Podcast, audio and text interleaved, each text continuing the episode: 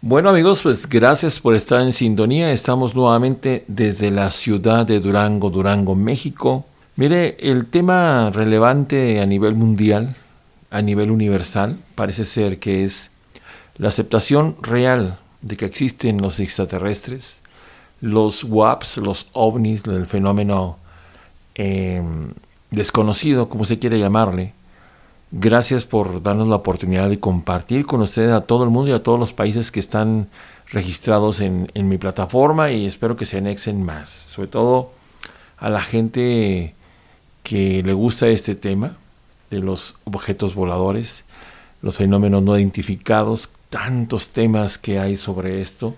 ¿Qué es lo que va a suceder realmente? ¿Qué es lo que está ocurriendo? ¿Qué es lo que va a acontecer? Porque imagínense usted tantos años que ocultó este problema de los objetos voladores y de pronto, y de pronto nos dicen, ¿saben qué? Sí es cierto. Pero claro, aquí hay mucha gente involucrada, hasta personajes importantes de los Estados Unidos, gente que tuvo que ver de una manera relevante y absorbente para que esto se, se llevara a cabo. Los misterios son muchos una enorme realidad se acerca. ¿Qué va a suceder con la iglesia? ¿Qué va a suceder con las creencias? ¿Qué va a suceder con todos los videos, apariciones, abducciones, fenómenos, grabaciones extrañas, eh, los videos antiguos, apariciones en las películas, eh, entrevistas, videos que no se sabe si son reales o no. Entonces, ¿qué es lo que va a acontecer? ¿Qué va a acontecer con el Vaticano, con la iglesia, con el sacerdocio, con la Biblia? ¿Qué va a parecer esto? ¿Una burla? ¿Una mentira? ¿O qué? Entonces, todo ese tema de tantos escritos, fotografías, cuadros, eh, dibujos, sueños, pesadillas, apariciones dentro de las casas. Eh, gente que se ha dicho muchas veces que se, le han incrustado pequeños eh, y diminutos objetos que parece ser son rastreadores en aquellas imágenes religiosas que los dibujantes que dejaron en aquella época muestran objetos voladores, este, objetos volando, carros de fuego, eh, los llamados eh, food fighters, como le decían antes. Aquella, aquel encuentro que hubo tan famoso en el año del, eh, del 47 o 43, no recuerdo, lo de Roswell, que fue algo que al parecer detonó esta situación. Pero también se habla ahora con los que tienen esta oportunidad que se dedican totalmente a esta situación que hubo en ese tiempo del 43 al 48. Hubo tres caídas de objetos voladores que fueron capturados. Hay muchos testigos desde esa época, hay muchos videos extraños, fotografías de una inmensidad, de una inmensidad de fotografías, incrédulos, gente que tuvo problemas para poder externar sus avistamientos. ¿Cuánta gente, hombres y mujeres, recibieron insultos como yo alguna vez? Los detractores, los que nos juzgaban locos, pero los, los que se burlaban, pero de una forma que pues no tiene sentido a raíz de que ninguno de esas personas que pudiera confirmar esto tendría una razón.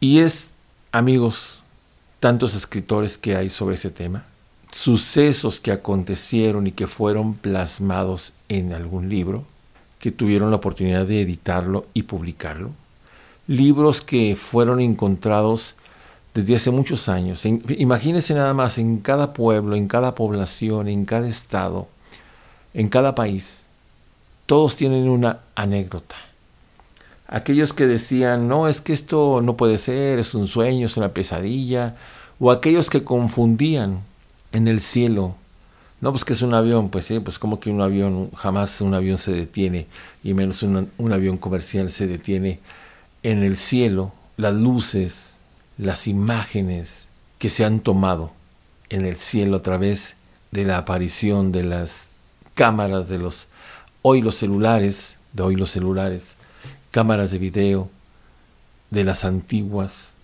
¿sí? Porque antes yo no entiendo qué ha sucedido, yo no sé, alguna vez le preguntaría a alguien que sepa de cámaras. ¿Cómo, ¿Cómo es que las cámaras antiguas capturaban más cosas? ¿Sí? Mucho más cosas que las de ahora. Dicen que hay una restricción en este caso, pero ahora pues ya todo parece ser que se ha destapado. Lo que a mí me acontece en mi cabeza, en mi mente, eh, déjeme decirle primeramente que hemos dado algunas conferencias sobre este caso, el caso de los ovnis, presentado imágenes en la mayoría de Durango, ¿sí? de la ciudad de Durango, del estado de Durango, con otras personas. Eh, hay muchos recortes de periódicos que hemos encontrado que han publicado aquí en Durango. tengo por ahí algunos periódicos que han aparecido en el periódico clásico que es el Sol de Durango y le doy su crédito. Pero son comentarios, pues, quizás serios, quizás no, de las personas que lo hicieron en esa época. Pero hay antecedentes muy buenos donde la gente los vio. Tenemos antecedentes que yo creo que no terminaríamos nunca de, de explicar. Fíjese, vamos a explicar un tema. Esto sucedió en el año del 96, por ahí más o menos, más o menos en esa fecha. Yo venía de, la Facultad de Contaduría, donde estaba estudiando la carrera para contador. Y resulta que, que tenemos, eh, nos tuvimos que venir por el camino eh, que viene siendo Las Moreras hacia la colonia Valle del Sur y nos encontramos todo el camino subimos porque está cerca, está realmente cerca, se hacen como 10 minutos caminando, es una subida muy, muy alta para que usted se ubique y los que conocen Durango. Y llega uno a un cerro donde cruza por un lado el cerro de, Remedios, ¿sí? Y baja, es como, una, como un bordo, haga de cuenta baja, y va a dar usted hacia la Insurgente, la Valle del Sur, acá para la carretera Mazatlán, y cuando veníamos nosotros, mi amigo eh, Gerardo y yo, nos encontramos con algo que nos dejó estupefacto, se puede decir, porque ya estaba muchísima gente aquí en la colonia Valle del Sur viendo el espectáculo. Esto es cuando existía el vuelo de Aeroméxico que venía de Mazatlán o de Tijuana y todos los días pasaba como 10 para las 8, a las 8, así. Siempre era todos los días el vuelo que atravesaba aquí toda esta ciudad, parte de la ciudad, estas colonias que entraba acá por la cartera, por la carretera Mazatlán, pasaba para aterrizar en el aeropuerto internacional Guadalupe Victoria de Durango. Pues este tema ya íbamos llegando a la entrada de la colonia Valle del Sur, cuando nos dimos cuenta que, que dijimos, pues es que algo pasa algo sucedió y que me encuentro a mi sobrina, mi sobrina Jasmine, y estaban viendo dos esferas. Las esferas estaban jugando con la gente, en la parte, claro, en la parte de arriba, en el cielo. Y en ese momento vimos, cambiaban de color, verde, rojo. Ahí estuvimos viendo ese espectáculo, pero pues no teníamos ni para los chicles en ese tiempo que una cámara o algo. ¿Quién sabe quién tomaría las fotografías en aquel tiempo? Y de pronto va apareciendo el avión de Aeroméxico y se va acercando, se va acercando. ¿Y qué creen? Cuando ya va llegando el avión, se va acercando, las esferas se abren, sube una hacia arriba, la otra hacia abajo y lo dejan pasar, porque todos lo vimos, toda la colonia, casi la mitad de la colonia lo vio, lo, vio las esferas grises. Y cuando ya iba atravesando, el avión pasó, yo pienso que sí las vieron, pero pues era en el año del 96, era menos creíble que se dijera algo.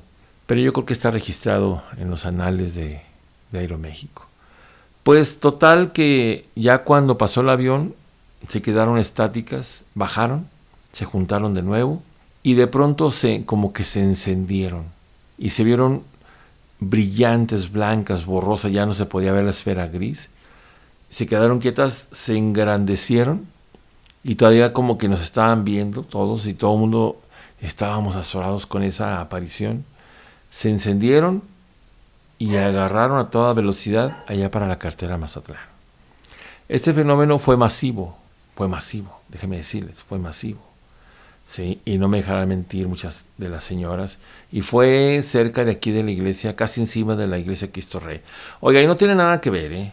Mm, que si fue porque estaba la Virgen María, que si quizá. No, no, no, ya es otro cuento. Ahorita ya la iglesia católica va a perder más puntos de los que ya perdió. Todas las demás iglesias van a perder más puntos por esta situación. Y este fenómeno, no crea usted que es el único, son muchos, muchos fenómenos.